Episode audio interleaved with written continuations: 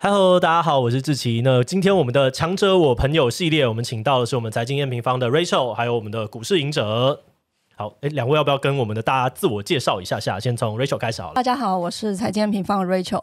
那财经平方呢，基本上我们就是提供非常多的经济数据，帮助大家可以用很快速的时间就看懂现在的一个经济趋势是怎么样。譬如说，像今年大家最关最关心的就是哦，通膨还会不会再继续创高？是、嗯。联准会还会继续升息吗？像这种升息几率在财经平方都可以被看见，或是全球经济到底会不会衰退，在财经平方都可以一目了然的看到这些相关的资讯。所以这些东西是基本上是总体经济嘛？对。那总体经济为什么在你们这边会特别的强调？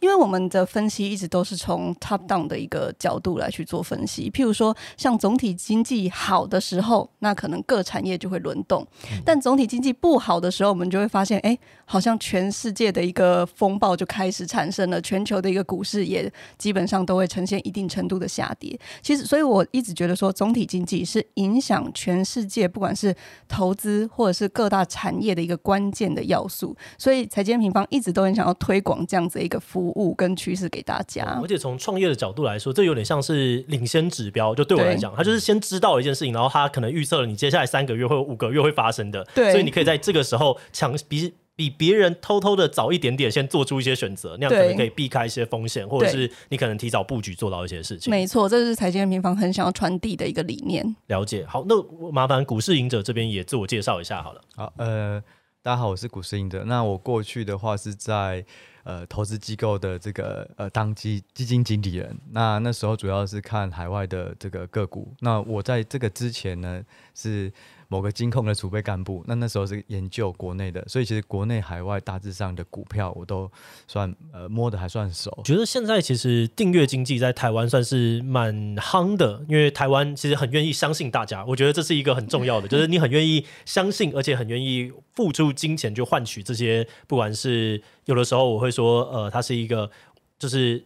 Take my money，就是 shut up，然后就就你给我拿你的钱，因为在呃 YouTube 里面其实也发现说，台湾的订阅会员制是全世界第四名，啊是啊，超级超级无敌高，所以我觉得这是一个台湾蛮特别的文化现象，也因此导致了很多的服务这样产生。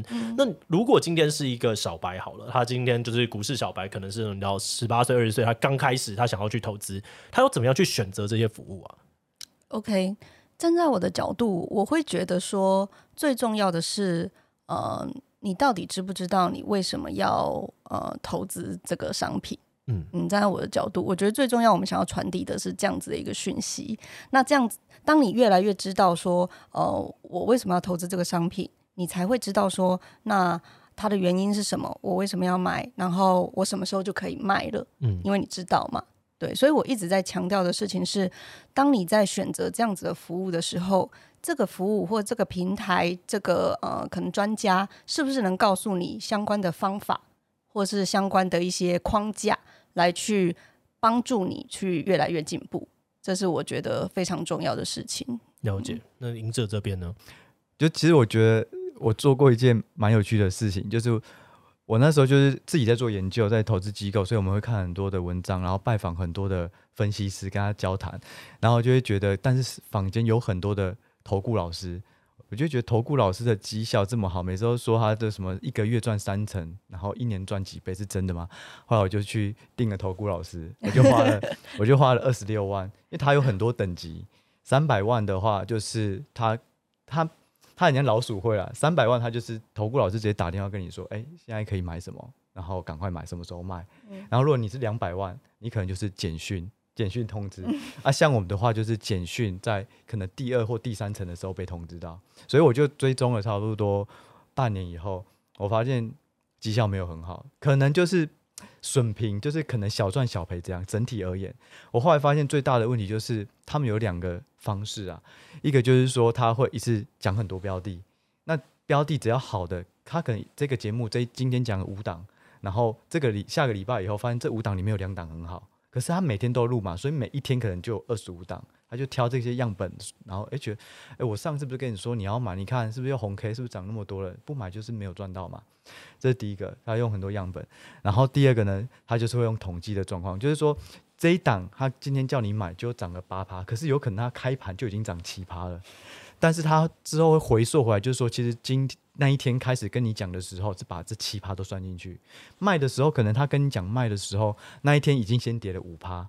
然后后来可能是跌停，可是他觉得说，我早就在前一天叫你卖，就是他会用当天开盘收盘的这种价差作为一个统计的样本，所以我就觉得你明明跟我讲的那天都已经快要涨停了，你才讲，那只有你最后就说这个涨停是你给我们的，类似这样，所以后来就觉得这种呃坊间的很多人其实还是要很小心。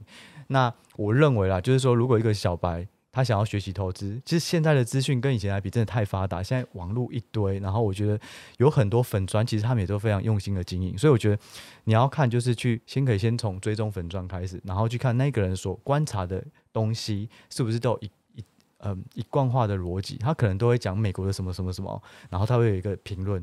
可是每一次他发现都是在更新这些数据，看到有一套东西，我觉得这样的话就很可以去追踪。那多追踪一些以后，你就可以开始。看到大家对于股市在观察的重点是什么？像今年大家都在讲哎 CPI 啊、通膨啊，然后在下半年就讲哎库存很高啊，所以电子业要小心出口外销，你就会慢慢的会有感觉，对于股市或对于整个盘会有盘感。那我认为没有没有很难，但是就是说现在资讯很多，所以一定要慎选，反正要过滤啦。但是一套统一的逻辑是。我觉得小白如果要去追踪或是学习的时候非常重要，因为最后投资一定要培养出自己适合的方式。哦，所以你们其实自己也有做自己的订阅经济的服务嘛，对不对？嗯、那我很好奇的事情是，像你刚刚讲说看这些投顾老师去做，嗯，就是你自己跑进来开始做的时候，我也很想知道是当初怎么会想要做，是因为觉得这些人都在乱做，可恶我也要，还是是因为有其他的原因？就对我来讲的话，就是说我那时候想要。做订阅经济有点算是误打误撞，因为原本是只是一个人很自由的去分享一些投资的东西在粉钻上面，可是久了以后发现很多人会私讯或是会问更多的问题，我就会发现，哎、其实这一块市场是有需求，而且我那时候我认为我的背景跟我认识的这些同业以前的伙伴是有能力把更多的好的东西分享出去，可是当你有一个团队以后，就必须要考量到营运成本，所以我就想说，到底要不要做订阅制？可是这件事情。犹豫很久，因为只要你做订阅制，大家觉得说，哎呀。你免费分享那么久，最后就是要来赚钱的，嗯，就真的会很多这样。但是我后后来听了很多已经在做订阅制，他就说，其实那些人他本来就不会订你的，对。所以你要 care 的是谁需要这个服务。对，那我后来跳进去以后，就会想说，呃，还有一个东西要避免啦，就是就是说，你学英文课程或者是看英文的文章，你英文一定会进步，而且就能够发现说，哎，你对话突然变流利，你订个投资的文章或是课程，你可能在短期间会不一定有成效。那我认为这样，大家可能就说：“哎、你这个订阅根本没有用，因为我根本没有赚到钱。”对，所以我就是觉得那时候有点两难啊。可是后来还是想说，集结了一些人，这个机会是难得的。因为我觉得如果没有做的话，也许以后就会懒得做这件事情了，因为他需要花大量的心血，而且我们一直想到底现在文章要怎么传递给一般的人。可能像像你也是一样，就是可能会想说，我们懂得很多，可是我要怎么让你了解？我觉得这个转译的过程是非常花时间的。对，那后来就开始做订阅制。可是跟你们两个比的话，其实我还是订阅制的幼幼班啊，所以还是要跟你们多学习这样。我们听听前辈怎么说，当初怎么会开始做订阅？好，其实。呃，为什么应该说为什么会做订阅？就回到为什么要做财经验平方。嗯、当初为什么要做财经验平方？其实我过去的经验跟呃赢者蛮类似的，我们都是在做金融业的一个分析。那我一直记得，我二零零七年的时候就进到这个市场了。那二零零七年的时候，我就观察到，哎，这市场上有好多的一些数据，其实都已经透露出金融海啸的一个危机跟风险。嗯、包含那时候我在研究美国的房地产，然后我就发现，美国房地产的一个违约率跟它的库存月数明明就飙升的那么高。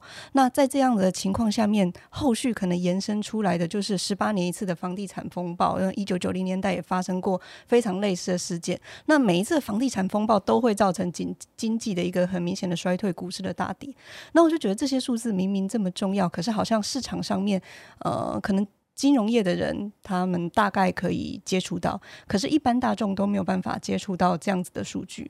那我后来也验证了很多次，譬如说，二零一一年、一二年的欧债风暴，二零一五年的一个新兴市场风暴，再到这一次的肺炎疫情，其实在开始之前都有很多的数据，它在透露出很多的蛛丝马迹，告诉你说，哎，好像有一些趋势要改变了，大家好像要关注这些数据或关注这些趋势是不是真的会改变，因为它一定会影响到我们的生活，更更重要的是影响到我们的投资嘛。所以在这样的情况下面呢，我在二零一五年才会创立了财经 M 平方。那我很喜欢，就是一个前辈跟我说，就是说订阅制是呃，大家其实是相信你。然后才会购买你未来的产能，因为它跟其实一般的买卖不太一样嘛。买卖通常都是一手交钱一手交货，可是订阅制它其实是说，我现在付你一笔钱，可是我享受未来你持续给我的一个服务。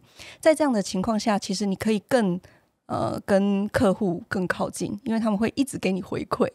那在这个情况下，其实也可以帮助财经验平方去打造出更多适合用户的一些商品。譬如说，像今年财经验平方就推出了央行的专区，那去年我们也推出了 ETF 的专区，都是希望可以透过这些数据，让用户很快速的去看到经济的一个趋势。然后像今年我们也跟赢者合作，就是我们就也开设了一个课程。那这个课程呢，其实我们就从上到下的在教大家说，怎么样你看懂经济的趋势。景气的循环，来去选择产业，然后甚至选择赢者所谓提到的赢势股，就是从 top down 的一个角度，其实都是很希望可以帮助投资人去很快速的拿回投资的掌控权。就像刚刚其实赢者也有提到的，小白他可以选择的一些服务或者是一些呃节目，可能更倾向是有机会给你工具、给你框架来去帮助你的这些服务。哦，懂。那像刚刚我们讲到了很多，例如说你刚刚讲到的原则，其实它就牵涉到你们习惯的投资类型嘛。对。所以我很好奇，就是两位是大家喜欢的投资类型分别是怎么样子？然后为什么你会选择这样子的类型？好，呃，我自己呢，因为我本身就是研究全球的经济，嗯、那全球经济其实就是全球股汇在原物料的基本面。所以我自己的投资方式其实就是比较偏向是全球性的，我会透过 ETF 的一个方式，或者是美国股市的方式来去投资全球的一个商品。那除此之外，我也会去做一些期货来去加大杠杆这样子的一个方式，这是我的方式。那我的投资的周期其实我自己觉得是比较长的，因为我们在看全球经济，其实经济的一个趋势它不太容易呃很快速的改变，嗯，但是它一旦改变了。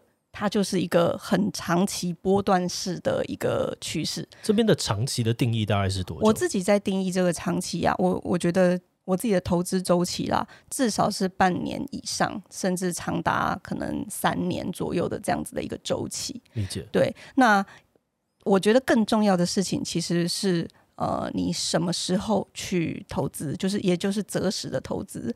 譬如说，像今年以来，我就会觉得行情可能不是很好，那今年可能我就会选择比较呃，不是投资，而是持有现金的一个状况。但是我就会一直等待，说什么时候我可以再去进场，来去赚取可能呃至少三十五十甚至一倍以上的一个报酬。这是我比较习惯的一个投资方式。理解，英者那边呢？我是。比较不一样，就是说，就我以前很喜欢玩游戏，玩这种即时策略的游戏，然后我就会去摸摸透不同的打法。嗯、然后是星海派的吗？还是我是四季？以前啊，不能当朋友了。对，然后呢，就是说我从投资股票开始，我进入这个行业以后，我就想说，到底投资有没有共同的一个真真谛或是精髓？所以我就去开始涉猎不同的领域。例如，我有去买威士威士忌，那没有买红酒。那买威士忌是因为威士忌的保存期限其实是比较，它比较不会有这种设备啊，然后会有一些保存期限的问题。然后我去买格格马兰啊，那为什么要买格马兰？就是因为它在二零一五跟二零一六还一起有得世界的奖。那通常酒是有限的，所以。只要他有得到奖，就会慢慢增值。那现在来看，好像发现这个流动性比较差，不是每一个人都会随时需要，所以他可能透要透过平台才有办法去卖。然后我有投资过乐高，乐高的话，就可能很难想象，它乐高会有投资价值吗？我那时候去看，发现说有一些乐高它会绝版，可是这个绝版呢，它其实就是它会跟下一套系列是可以拼在一起，这叫做街景兄弟，嗯、就是这这个可能是宠物店，下一个是百货公司，然后有一个是消防局，你可以把这些片变成你的街景，可是每一年出的这一代，差不多三到五年后，第一个就消失了。对，所以我就发现说，哎，好像有一些价值，然后我就跟我朋友凑了好像三十三十万吧，就去买一堆乐高。对，然后又去看玉石啊，看画，然后还有房房地产也有研究一些。我觉得从不同的东西去拼凑出到底要怎么做投资。那股市本来就一直在做了。那我后来发现一个共同点，就是说，其实会增值的东西，它最重要的一个东西就是稀有性。你只要稀有性，股票也是，好股票也是稀有的。只要你能够掌握稀有性。我觉得投资就不会有太大问题。对，那就回到我现在做的投资，我其实就是，我觉得投资它会随着年龄改变而有所差异。就像年纪轻的时候，可能会比较喜欢用重压或杠杆。那随着年纪变大了，你就想说你要保本，就开始移到长线投资。所以我现在就我来讲的话，可能长线投资是二十趴，然后有六成到八成都是非常波段的。那波段所谓的波段，可能就是一个月或三个月，以一季为周期，然后去选到成长性很好的股票。对，那是我认为这样可能会是对我来讲比较适合啦。哦，这个样子。我刚刚讲到投资的时候，就想到，嗯，没错，我投宝可梦也投资赚了很多很多的钱。对，因为我喜欢打卡牌游戏，然后宝可梦卡牌在近期被炒作的非常的疯狂，所以的确是不管是买日版的那种投资报酬率都是。就是好几倍，其实很可怕。然后当初买的时候也只是觉得啊，这张图嗯很漂亮，买起来好了。然后想 怎么变那么贵？到底发生了什么事情？可是升值以后，你应该也不会卖吧？有些其实真的会卖，因为 那个时候你就是也有抱着一个，就是好，我就多买几盒，就感觉说多买几盒吧，留着。然后它就全新的，然后想说嗯，为什么会变这么多？我。也搞不太懂原因，可是我觉得反而是这个搞不太懂原因，就让我不太敢继续碰下去，因为我就觉得这对我来说其实就是不小心赌中了。那我如果不知道我的下一个的选择的原则是长怎么样的话，其实你就只是一直在赌博，然后追求那个一瞬间的肾上腺素的爽感而已。所以我觉得这个也是跟大家，如果听众是比较呃年轻的话，可以重新思考一下，你是不是真的很懂，然后你再拿到那个东西。如果不然的话，我有的时候会觉得。呃，像我之前其实我有一阵子很认真的在投资，不管是美股或者是台股。然后我后来有一个心得，就是我其实没有办法花那么多的时间在上面，所以我没有参透的时候，我就只是不小心赌中了很多个。那这个东西对我来讲有没有真实的累积，好像不太算。所以我后来就在在去年年底的时候就就全全空，就是觉得说不 不行了，我不要再花时间在这个上面了。然后也刚好就是意外的就 逃过了所有的事情，所以 很感激，很感激。那再来我们就聊回来，就是刚我讲到生活部分，因为这个研究那时候我在看这些股票的时候，我就觉得哇好累哦，怎么会这个样子？然后心情会上上下下起伏，所以可以跟我们聊一下这个职业的一些生活样态，大概是长什么样子？好。呃，我一直以来的就是工作啊，最主要的工作就是研究分析的人员嘛。到现在，其实我觉得我都还是自己，也还是，也还是在自己在做研究跟分析。那我一直觉得这是全世界最好的工作，所以我才会继续做，因为。你你想想看，既然有人可以付你薪水，然后你是让你查资料，对，然后你还可以每天都进步，学习，对，每天都在学习，哦，因为其实金融市场就是最好的学习的导师嘛，很多人这样讲嘛。那我们其实可以透过金融市场去上，每一天都学到新的东西，只要你足有足够的好奇心，所以我一直都非常非常喜欢这个工作。哦，这个学习的点跟我在做 YouTube 的感觉很像，对，我感觉就是。诶，现在呢有一个团队，然后跟我自己每天都在学很多很多的知识，嗯，然后这个东西累积在自己身上之后，竟然嗯还默默的赚了一点钱，觉得很开心。对，但是我其实也是会觉得说，像这个职业，它一定会有它压力大跟辛苦的地方。举例来说，因为像我们看的是全球经济的一些变化嘛，嗯，所以譬如说我从二零零七年开始，我开始去研究联准会，到今天，其实每一次联准会他要开会的时候。你都一定还是会去起来去看，说联准会到底发布了哪一些讯息啊？他讲了哪一些细节等等的。嗯。那当然，现在已经有，就是我有一个团队，我们有一个非常专业的美国研究员，也是在跟我一起在做这一块。那他其实也是啊，他就是每一次呃联准会一开始呃讲话。然后发布这个 statement，然后记者会等等，他会通篇的都看过。那那个时差问题其实就是很辛苦的地方。那除了联准会之外，美国，因为我们都知道美国经济非常重要嘛，嗯、美国它的一个。呃，利率一波动，它的一个经济一波动，全世界股市都会波动。所以美国的经济每一次公布数据的时候，其实我们也都会在晚上的时间去做作业。那你早上的时间，你也还是要看台湾啊、中国啊这边发生的一些事情。所以我觉得时差这一块，其实是让我们会觉得呃比较辛苦一点的地方。那除此之外，我自己也觉得常常会有很多压力很大的地方。我就分享一个我还是在当研究员的时候发生的事情。譬如说，那个时候我刚到一间新公司，然后刚接一个塑化的产业，嗯，然后就发生了三一一大地震，哦，就是东京的一个三一一大地震嘛，二零一一年。那发生的当下，我必须要在一个晚上之内就。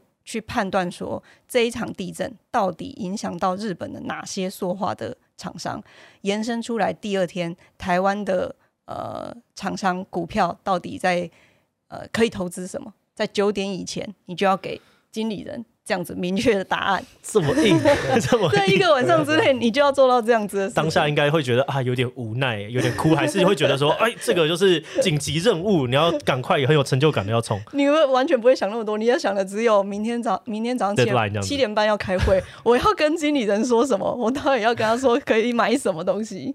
这个就其实是压力非常非常大的地方，对，这是我自己在当研究分析人员的时候的这种感触。那古呃，隐者这边有没有什么故事一样有趣的可以跟我们分享？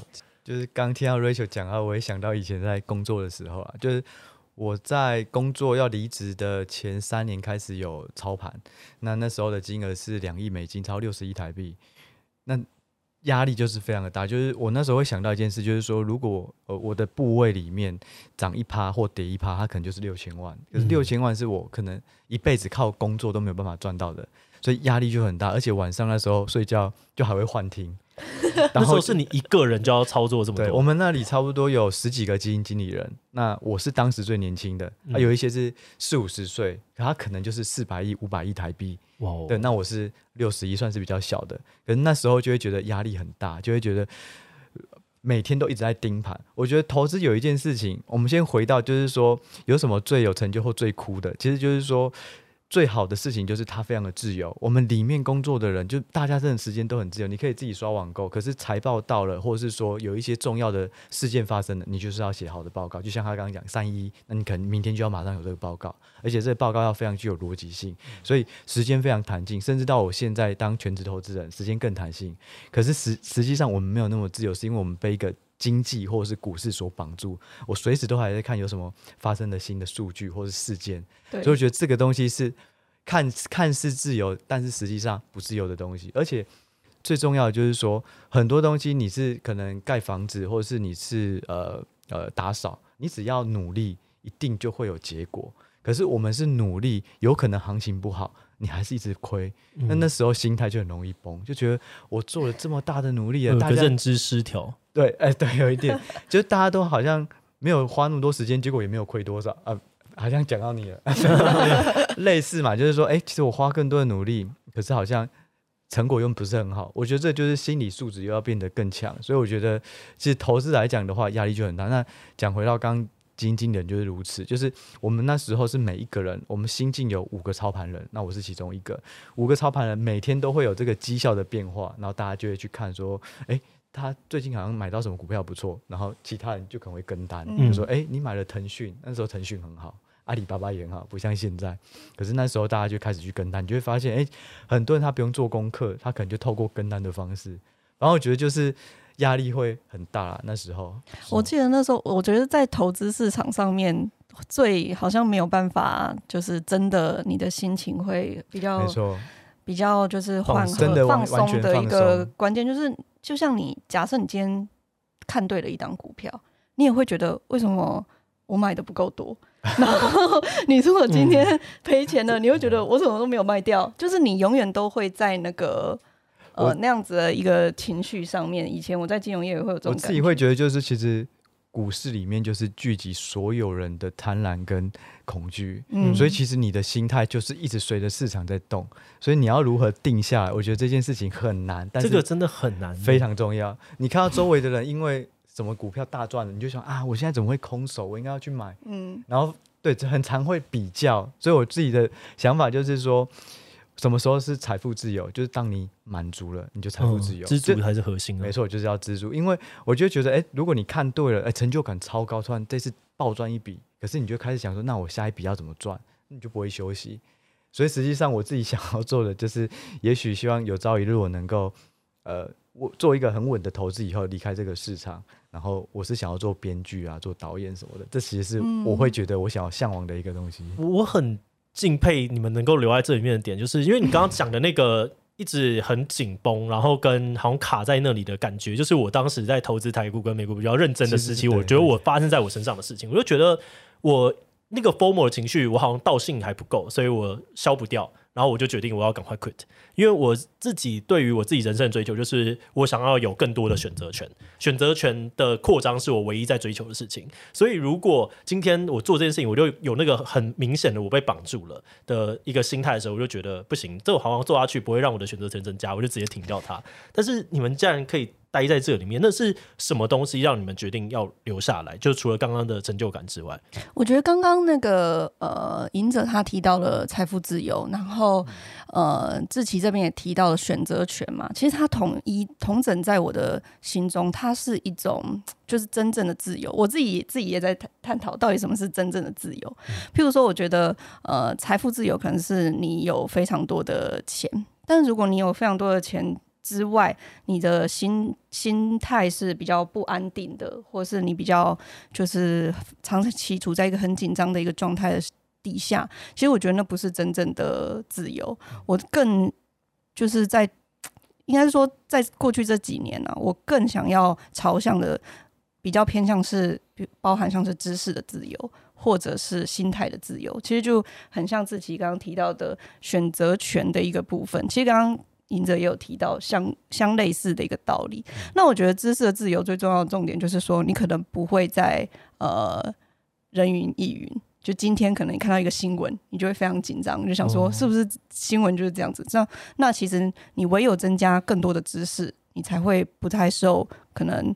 市场上面的一个讯息影响，那我觉得心态自由就是刚刚提到，就是说怎么样可以当今天一个资讯发生的时候，其实你的心情相对是稳定的。其实这两个的重点都回到在于说，你对于你的人生或者你的投资的掌控权到底是怎么样。也就是选择权到底是你，你是不是有足够的选择权？这也是为什么财经平方很想要传递的一个讯息，就是说，假设你看到这个数据，你看到这个经济的趋势，你可以不断的运用这些数据或者是趋势来去判断你自己的一个投资的方法，或者是你想要选择什么样的投资的时候，其实就会慢慢的脱离我们刚刚提到可能之前在做研究啊，在待在金融业比较紧张的那种状态。那我自己现在其实已经慢慢的。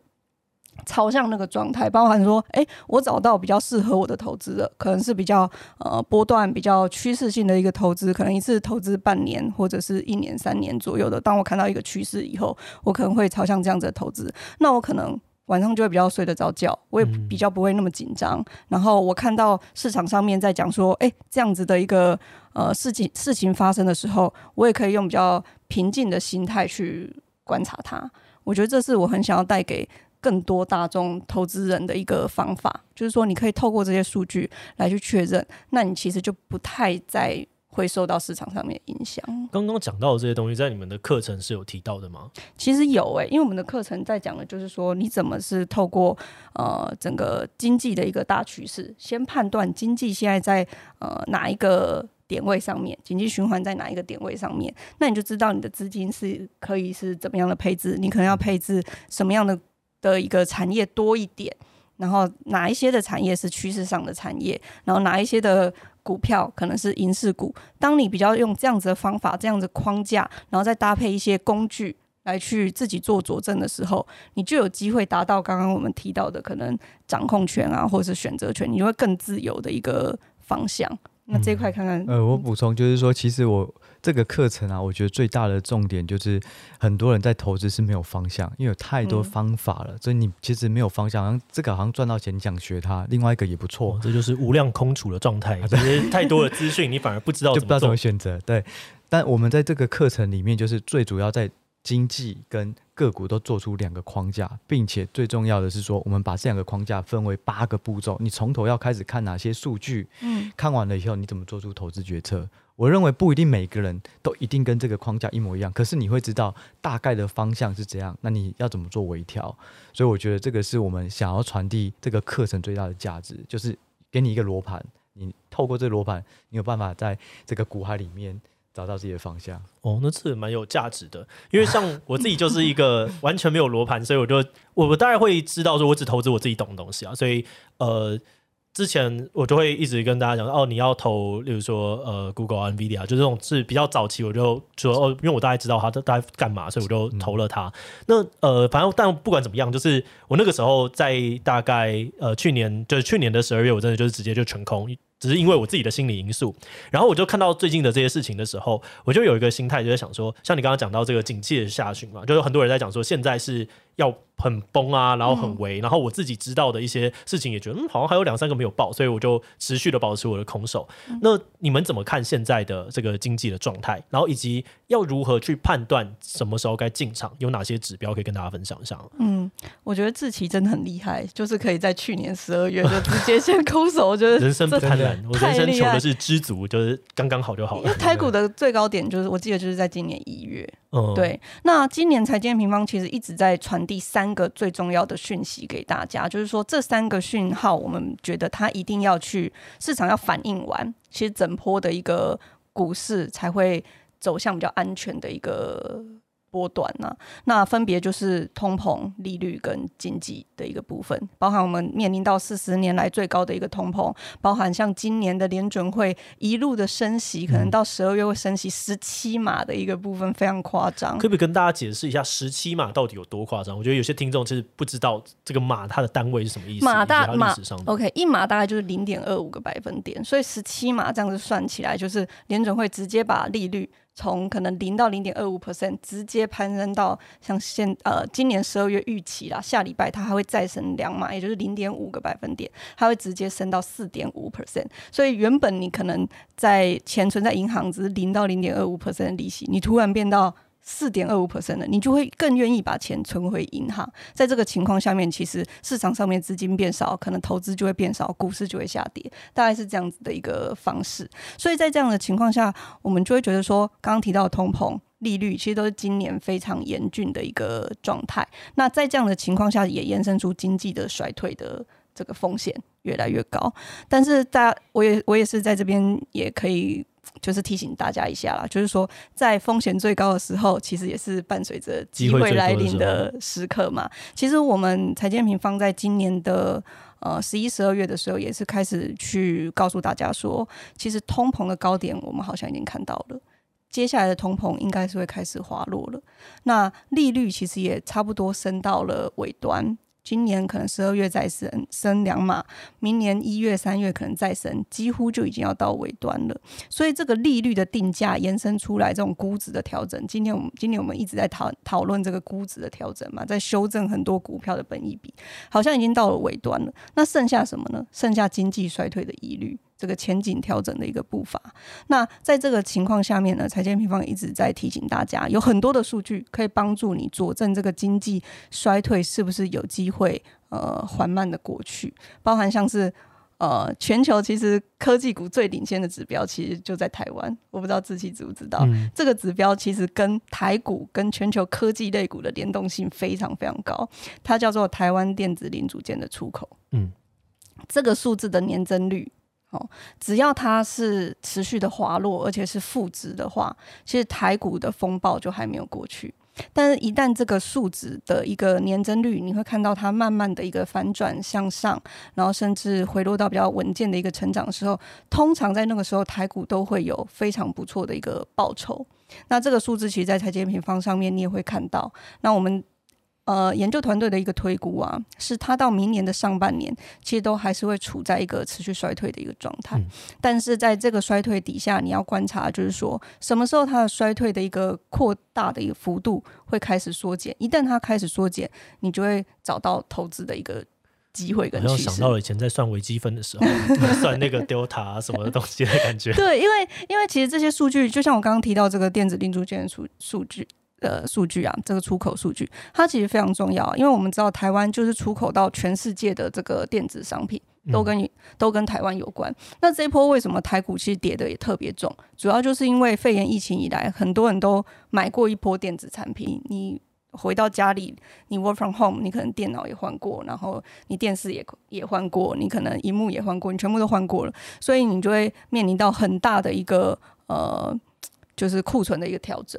那这也是这一波全球的一个股市下跌的原因，所以财经平方在做的就是我们会找出很多很多的这些数据来去佐证说，到底哪一些会和你的投资商品有关，然后。你可以自己的持续的 follow 这些数据，你就不会再去受到太多的市场上面的消息影响。就是当你目标很明确，我只看着这个东西的时候，其他的资讯对你来说，它就已经虚化了，就有点像是背景这样淡化掉。因为所有的资讯其实最后都会回到数据的呈现。嗯，所以我一直在强调的事情就是，数据其实它会透露很多的蛛丝马迹。那 M 平方就是把这些数据找出来，直接呈现在用户前面，你就可以看着这些数据了。嗯，那赢者这边呢？其实自己，我觉得刚刚讲一个非常有趣的东西，就是很像微积分，就是很多事情是市场预期。那如果这个市场预期它没有变糟了，很糟很糟，对，很糟，股市就不好。可是没有再糟了，它只会慢慢的递减。我会讲这是对对斜率，斜率。对，我刚刚讲对话就是斜率，没错，就是斜率。对，其实我上一本书本来要叫斜率，可我觉得太难了。其实真的就是整个市场，你就是在吹这个。市场预期的斜率，对，它本来是不好，哎，对，慢慢没有那么糟了，股价就开始涨了，因为它一定会领先，资金就会开始重新分配。对，而且刚刚其实 Rachel 有提到循环，其实现在不好不代表三年后都会不好，它就是一个景气循环，所以你不好的时候一定是找长期的买点。所以就这个时间点而言，对，你不用现在完全重压，可是你可以去留意有一些在三年后它的竞争力、成长性还是非常高的，然后现在的股价杀得非常低的，对，就可以去买。我们我们自己是做比较多一级市场的投资，然后就觉得啊，现在很棒，现在很便宜。对，啊，那其实四级市场也是如此，而且一级市场可能有一些是没有赚钱，所以你很难用这种获利角度去评估。嗯、可是现在像台积电，本一比几倍，它就是用股价去乘除上它的获利。你就可以知道，哎、欸，其实过去是台积电是十五到二十五倍平均值，在疫情的时候高达三十三十倍，可是在这一个月前，巴菲特买之前，它掉到只有九点九倍，已经偏离了过去十五到二十五倍的低低远了。对，所以这一波反弹起来，它现在是十三倍左右，但是还是比过去低一点十五倍还要便宜。所以如果你是把时间拉长，你认为一一两年内都不会卖股票。那也许这个本益比这么低，然后长久竞争力是一个可以考量的点。然后另外一个我再补充，就是说今年的盘基本上就是总经盘，一个数据好坏全部一起崩或全部一起反弹。嗯，可是这件事情随着大家对于总经预期的变数已经越来越少的时候呢，明年开始我认为也会出现选股盘，也就是说现在的科技不好，外销不好，电子的这种订单可能库存啊什么都不好，可是现在疫情解封了。然后可能之后开始旅游观光都出去出现了，然后飞机啊这种机票也变贵了，需求变高，所以内需消费这一块，我认为应该是有机会。就以台湾而立啊，高铁的人次啊，在十月是创了新高，今年以来的新高。你现在不管去订五星级饭店，或者是这种三星的米其林，或者是每个地方都塞爆人，其实这个就是一个新的需求。而且呢，受惠于去年的通膨，所以所有的原物料都大涨，不管是黄豆、玉米、小麦，所有东西都是。可是在今年下半年都跌价，所以明年呢，他们的这些食品、观光、餐饮，他们的成本结构会不错，又受受惠疫情解封，所以我觉得内需是在未来半年内可以注意的。那你等库存去化的差不多，三 C 电子大家也开始要买了，可能明年下半年之前再去布局一些开始有业绩反转的。个股我觉得应该会不错。那刚刚赢者这边讲到，就是在下行空间你可以做的一些事情跟筹备。那 Rachel 这边你会做哪些事情？除了放空以外？好，我觉得放空的风险在接下来其实也会越来越高了假设放空的时间点是像自己一样的话，那你基本上今年可能就是已经结束了，对，非常顺利，对，还会在这边跟大家录 podcast，没有，没有，对。但是接下来的放空的一个风险也会越来越高，主要原因也是因为刚刚其实赢者也蛮多提到很多的事情，其实都是有一些预期性的领先反应，像是通膨啊、利率啊等等的一个状况。但是我想要强调的。一个一件事情是，其实我们不一定一定要做动作。嗯，很多人就会觉得说，我现在一定要做什么动作，是个选择。其实我觉得不错，不做也是一个选择。当你看不清楚的时候，不一定一定要做。嗯，但是重点在于说，你做是做在什么时候？嗯，譬如说，你做是做在像自习的时候。那时候你去放空，或者你把股票出清，其实就是一个很好的选择。那我觉得接下来我自己啊，我觉得说我还是会保留一定程度的去现金来去等待说接下来的一些呃机会点可以机会点跟投资的一个时间点。对，我觉得这件事情非常非常重要。了解，所以大家如果有的话，存个定存，其实可能也是一个不错的选择哦。其实我想要 echo 巴菲特讲的啊，他讲的他就是说他长时间就是等待。他大部分时间都在等待，嗯，等待这个出手的机会。那当他出手之后，他就是睡觉。所以我觉得我一直很就是喜欢巴菲特的这种投资逻辑，就是你什么时候投资，反而是一个很关键的时刻。对，那像刚刚我们提到的一些数据啊，其实就是可以帮助你去佐证的一些时间。让我想到宝可梦，就是重点是你不要打错。对，很多时候你不你的牌运就是会很烂，因为它是一个随机的事情。可是看呃厉害的人的对局，就说为什么这个人永远可以打到这上面，就是因为他在这么多的时间里面，他就是不会打错。对，然后他让他的牌组变成是一个呃容错率很高，然后不容易出错的状况。所以比起你做一大堆错误的操作，导致你。慢慢爆掉，你还不如都打一个很安全的，可能也是一种选择。对啊，了解。感觉自己好像蛮适合研究股票。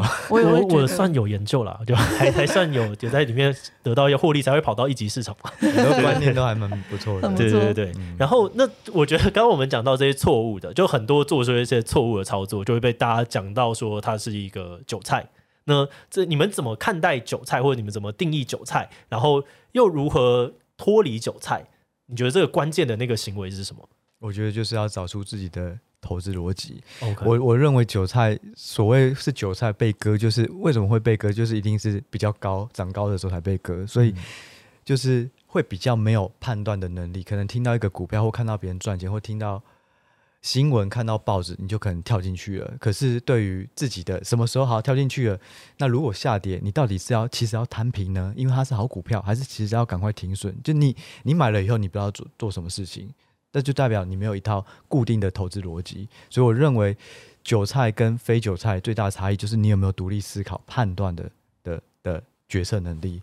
那如果要怎么脱离，我觉得这个东西真的需需要长时间的去培养。其实我大学那时候也不是看股票或是财经相关，我是念资讯。可是我开始要切切入财经的时候，我就发现有很多专有名词。我相信可能很多人要切入股票的也都会这样。那你就可以先从呃。新闻啊，财经新闻，或是这种金周刊啊，这种商业周刊，开始往商业金融的领域去看，你就会慢慢发现说，其实这个世界大致上重点是什么，大家会看的东西，还有趋势是什么，然后慢慢去找到，呃，先从趋势判断，再就是自己的操作。可是自己自己的操作就攸关于心理素质，我认为这个是需要时间啊，尤其是你亏越多，你就会慢慢整理出你一套的纪律或逻辑。所以我觉得分两个知识，就是不断的去触类旁通，什么东西都看，然后跟投资相关的，或是跟产业趋势相关都看。另外就是心理素质，就是你要不断的留在市场上，遭受到每一次的这种挫折，然后还有赚钱以后的嚣张，然后又再跌得更深，慢慢的这样你的心态就会越来越定，越来越定。那我认为。这样久了，应该就可以慢慢脱离韭菜。所以这是一个心灵的复健计划，让心灵变得足够强壮，就不会玻璃心。对，我觉得为什么我们这次会跟赢者合作，主要就是因为我们两个的呃观念都蛮像的，就是真的很希望可以帮助那个投资人去拿回他自己对于投资的掌控权，也就是他自己可以有机会去决定。他今天要做什么样的投资？嗯、我觉得投资跟投机最大的差别就是，投资是你知道为什么你要做这一笔投资，你知道为什么买，你就知道为什么卖。但投机是你什么都不知道，你可能是听信随随便的一个人告诉你就买这个，那你就买了，等于是说你把你的掌控权压在别人的身上。嗯，那我们都会觉得说，投资这件事情其实是应该是每一个人可以有机会自己做决定的。嗯，我觉得刚刚讲到就是。这个工作的流程其实比大家想象中的关键很多，就很多人在这的时候是他们很多人在做投资选择的时候，他前面就是单纯的一个资讯来源，但是资讯是需要被验证的，然后以及你要有一个好的纪律去控制你自己的风险。我觉得大部分人在想一些事情的时候，他们会想象成功的样子，可是很少人会长期的在关注失败。我还记得我之前看一个报道，他在讲任天堂的老板，他就作为彭博吧访问任天堂的老板，然后那个。访问真的让我非常的震惊。那时候是 Switch 大卖的时候，所以彭博的记者问了那个任天堂的老板，问他一件事情，他说：“诶，这个 Switch 达到了这个史上最高，那你们的下一个高峰要怎么创造？”然后任天堂的老板他就想了一下，他就回答说：“在我过去的经验当中，任天堂历史里面 所有的高峰，接下来都伴随着非常长期的低谷。所以我现在在想的是怎么度过这个低谷，我还没有去想下一个高峰。然后我就从这里面我学到了很多事情是，是第一个。”当然，你要有现金才能嚣张，因为任天堂的现金有大约一百年以上，所以他可以很嚣张。然后第二个就是关注失败的人真的太少了，可是一个企业能够长久的活下去，其实就是因为你度过了一大堆的风险。所以我觉得或许大家可以从。不要从成功的角度，而反而换一个角度，用风险的角度去思考投资的话，或许也是蛮不错的。嗯、总之，建立一个自己的原则是蛮好的。嗯，那最后，呃，我还有还有好奇一个，就是如果我想要知道你们是怎么投资的这个原则，其实我觉得有的时候我会去做一件事情，就是想要去知道别人怎么想事情，跟他的资讯来源是哪些。所以你们通常会从哪边得到这些资讯？除了刚刚的课程以外，还有什么？我自己蛮常看书的，相关的书籍。嗯、然后像我今年我最喜欢的一本书叫做《底层逻辑》哦，那本也不错。那那本书真的好棒，我我我看了非常慢，因为我很想要好好的了解他在讲这个逻辑的一个部分。因为我一直我为什么会很很喜欢阅读这种呃跟与跟人的行为有关的，最主要的原因是因为我一直觉得经济学就是人的行为。它涵盖可能社会啊、心理啊等等的，它跟数学不一样，因为数学就是它有既定的公式，可是经济学它在探讨的其实是人的行为，它是人的行为背后的逻辑为什么会是一直是这样子，嗯、所以我很推荐这本书给大家。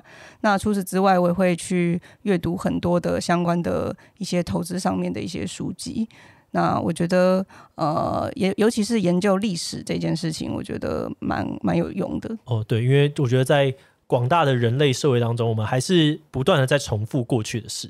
我之前有一个朋友，他讲的很有趣，他说：“呃，我们每次遇到一个危机的时候的这个征兆发生的时候，我们都会有一个心态想啊，这是跟以前不太一样。一样就是你从呃这个算是狭义的观点来看的话，它的确呃不太一样，跟过去一定会有一些差别。但其实你把它放大来看，跟过去基本上差不多，所以事情是会重复的。”这也是经济学的一个呃，为什么经济学这么重要，跟投资这么有关系的主要原因。嗯、因为人会一直做重复的事情，因为人的一个行为，它其实伴随着可能、就是、不好被改变。对，它就是可能包含羊群的效应，或者是追求利润的极大化，这些都是呃人的一个行为，那就会导导致这个经济不断的重演。譬如说，举例来说，今天当我们发现说，呃，市场上面非常的不明市场上面非常的。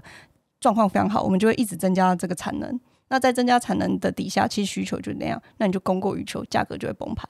价格崩盘到低点的时候，又因为人们每次都是在追求利润的极大化，然后又慢慢的因为整个厂厂房倒掉啦，资本支出滑落啊，在这个情况下，可能需求又超过供给，然后又慢慢的价格回升。它这样子的一个循环，其实就是因为人的行为导致这样子一次一次的重复的发生。那股市也是啊，高高低低。那刚刚那个呃志祺提到的任天堂的一个。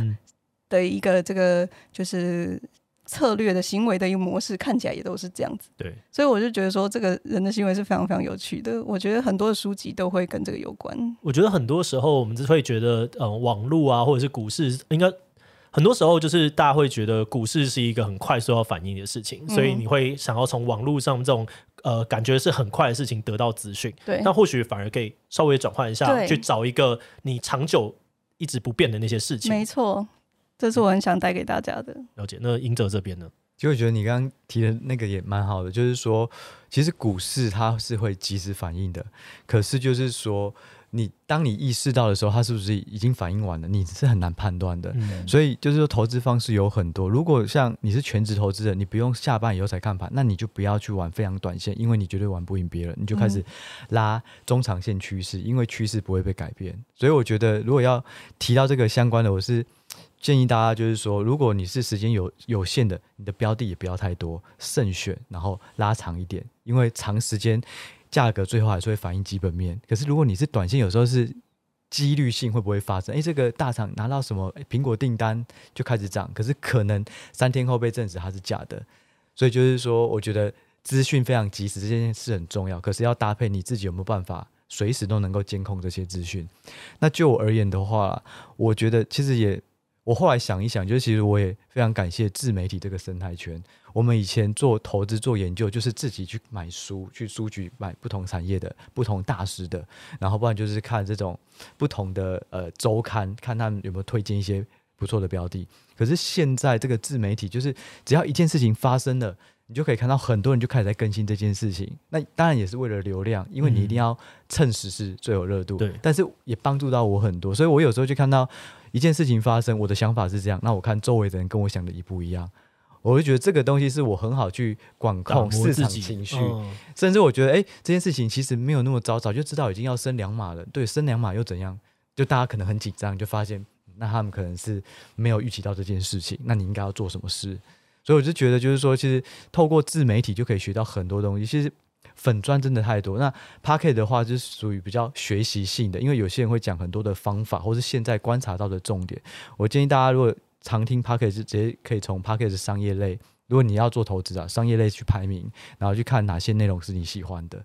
那粉砖的话，你就可以一个一个去看，因为有些人会去转贴一些粉砖的，可能财经。粉专的东西，你就可以去追踪。我我认为透过自媒体的方式去学习投资，并且判断现在市场上的反应，是很快能够快速理解股票的东西。了解。好，那我们今天聊到这边也聊了蛮久的。那如果各位听众大家就是听完了，觉得诶这段很有趣，然后你想要告别这个韭菜的话，其实也可以参考一下我们最近推出来的课程。我会把这个课程放在我们的资讯栏的连接，大家有空的话都可以点过去看一看。好的，那我们今天就差不多到这边，就大家拜拜拜拜。